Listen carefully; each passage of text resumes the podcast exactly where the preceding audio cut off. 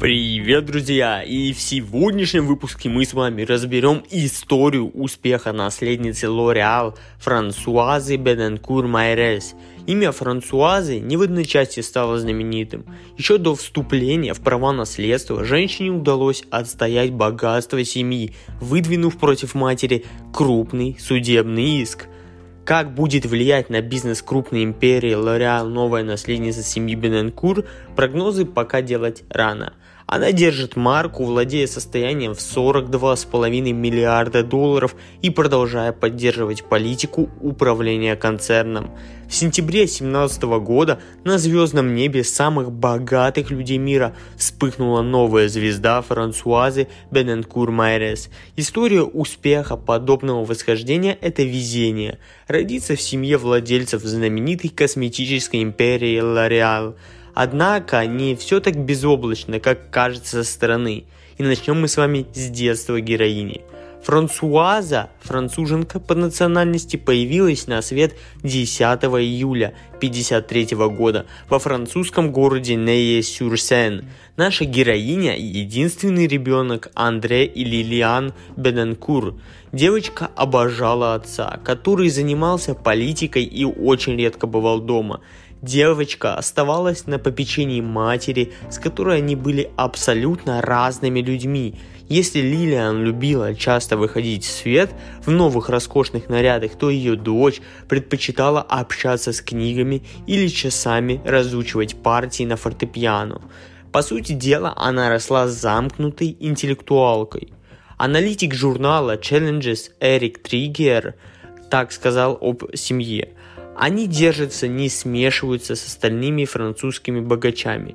Еще два десятилетия назад семья принимала у себя знаменитых политиков, художников и банкиров Европы. Когда супруг Лилиан умер, круг друзей существенно сократился. Как и ребенком, так и во взрослом возрасте Франсуаза все чаще слышала за спиной, что она живет как будто в своем собственном коконе – Биографические данные об образовании героини очень кратки. Известно только, что она получила строгое католическое образование. Впрочем, оно стало фундаментом для дальнейшей научной деятельности Франсуазы. Благотворительная деятельность. Наша героиня – одна из основателей фонда Бенанкур Шулера. Организация названа в честь отца Лилиан – Эжена Шулера – Ежегодно организация вручает денежные вознаграждения достойным молодым ученым – Годовой бюджет этой организации 160 миллионов франков, 55% из них идут на научные исследования и образовательные проекты, 33% распределяется в гуманитарную и социальную сферу, а 12% получают области культуры и искусства. Например, не так давно фонд проспонсировал строительство нового крыла в музее Мартануан Моне – Одна из множества представляемых фондов премий – премия для науки о жизни, предназначена для ученых-исследователей в области биомедицины. Интересно, что претендовать на 250 миллионов евро могут все специалисты в возрасте до 45 лет. Научные интересы Франсуазы. Франсуаза интересна не только своим материальным положением – у нее в активе есть ученая степень по отношениям евреев и христиан и изучение родословной греческой мифологии. Также она является автором пятитомного библейского исследования. Не все так просто в благородном семействе. Баснословное богатство не первый раз становится причиной семейных конфликтов.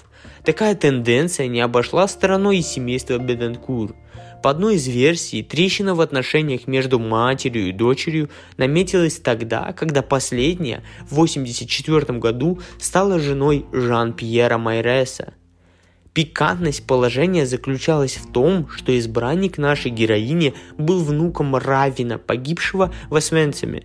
Вот из своих двух сыновей, Жан-Виктора и Николаса, она вырастила в иудаизме, а дедушка нашей героини и основатель Лореал Эжен Шуэллер в молодости оказывал широкую поддержку групповикам антисемитов, так что обвинялся в сотрудничестве с нацистами. Мать героини заявляла, мы с дочерью не общаемся с 2003 года, хотя пресс-атташе Лилиан Мариор Бужар опровергал. Виновата была дочь. Ей достаточно было бы просто постучать в дверь, все-таки жила напротив матери. Но наша героиня отрицает, что ее семейная жизнь стала детонатором в подрыве семейных отношений и борьбе за огромное богатство. Реальной причиной скандала, всколыхнувшего общественность, стал друг матери Франсуа Мари Банье. Дело Бененкур – Франсуа Мэри Банье, писатель, фотограф и художник, появился в семействе Бананкур в 1987 году, когда он снимал Лилиан для обложки французского журнала «Эгоисте». Банье не только понравился героине снимков, вскоре они стали лучшими друзьями. А потом мать Франсуазы и вовсе стала благодействовать и покровительствовать протеже. Причем это были не пустые слова, а подарки, общая стоимость которых равна полтора миллиарда евро, среди которых полисы страхования жизни общей стоимостью в 515 миллионов евро, произведение искусства на сумму 20 миллионов евро и все это не говоря уже о денежных средствах. Мать не считала подарки вымогательством, называя все это сделанное ею для этого мужчины актами меценатства – в одном из последних своих интервью журнала Фигаро Магазин Лилиан говорила, что каждый человек в состоянии должен любить, отдавать, не подсчитывая, как окупятся эти инвестиции. Как тут было не забеспокоиться единственной наследнице? Ее ударили по самолюбию. Вскоре после смерти Андре Бенанкура Дворецкий услышал разговор матери и Франсуа Мари Банье о возможностях усыновления последнего, к слову, пожилого мужчины. Почему-то именно так двоим взрослым людям виделась возможность узаконивания их отношений – это известие переполнило чашу терпения Франсуазы. Спустя месяц после похорон отца, в декабре седьмого года, она выдвигает серьезный иск против новоявленного братца. Обвинение звучит как «абуз де файблесе» – использование физической или психологической слабости матери для выгоды протеже. По этому поводу Беленкур Майрес выразилась однозначно – он дошел уже до предела, вошел в нашу семью как шут, потом наперстник, а затем стал самим Распутиным. Нельзя позволять ему больше куражиться. Кстати, сам герой скандала упрямо отрицал все слухи об усыновлении – Расследование растянулось на долгие годы.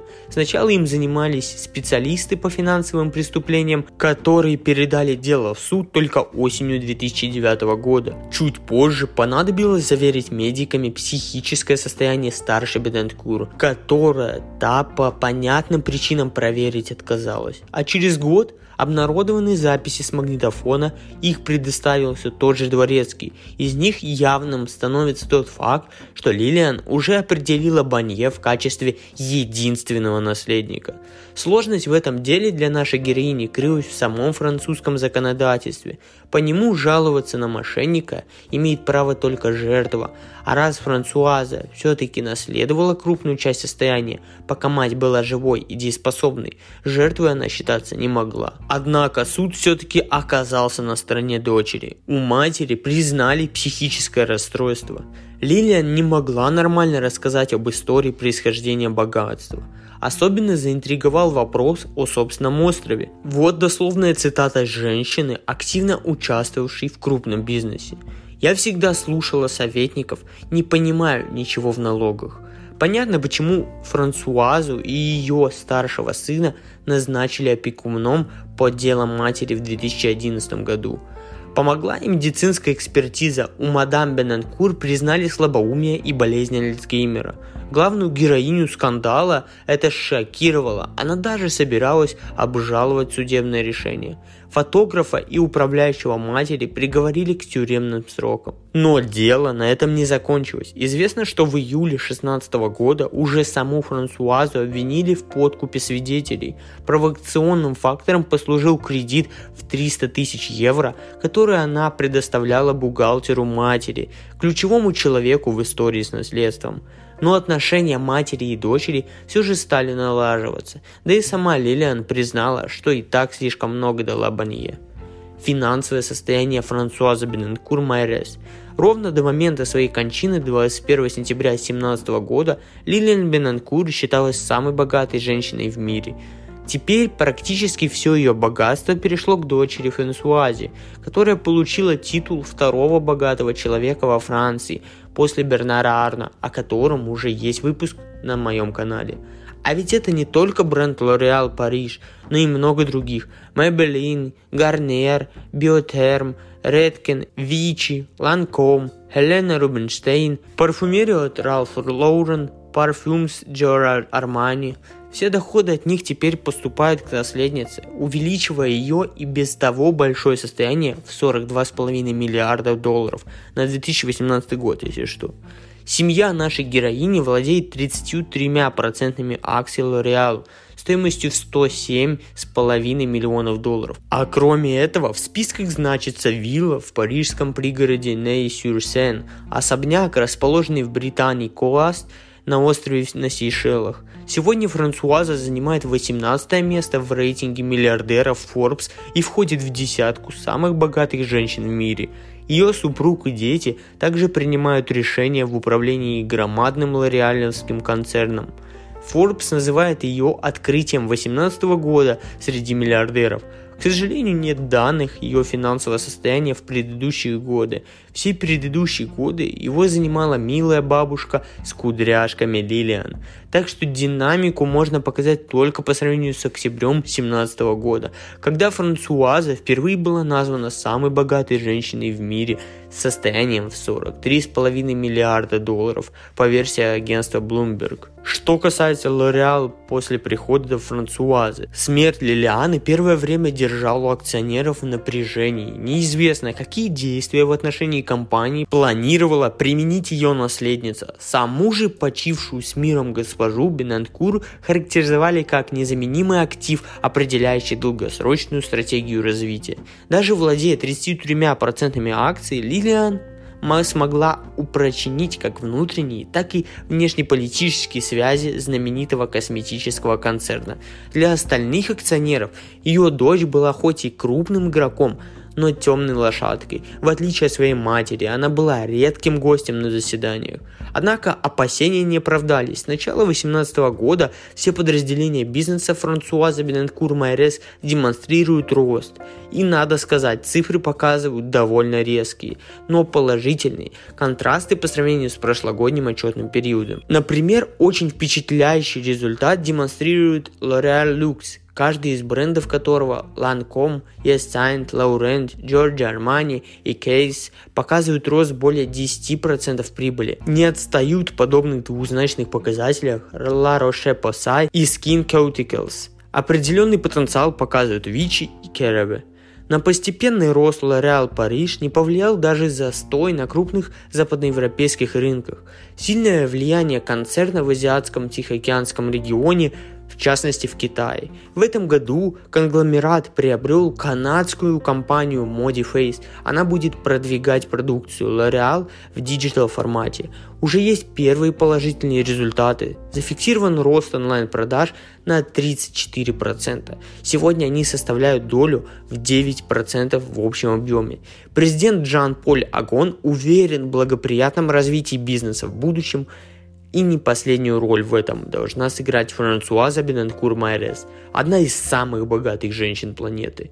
Ему вторит и сама наследница, повторяя в личном высказывании уверенность в своем президенте L'Oreal и его командах по всему миру.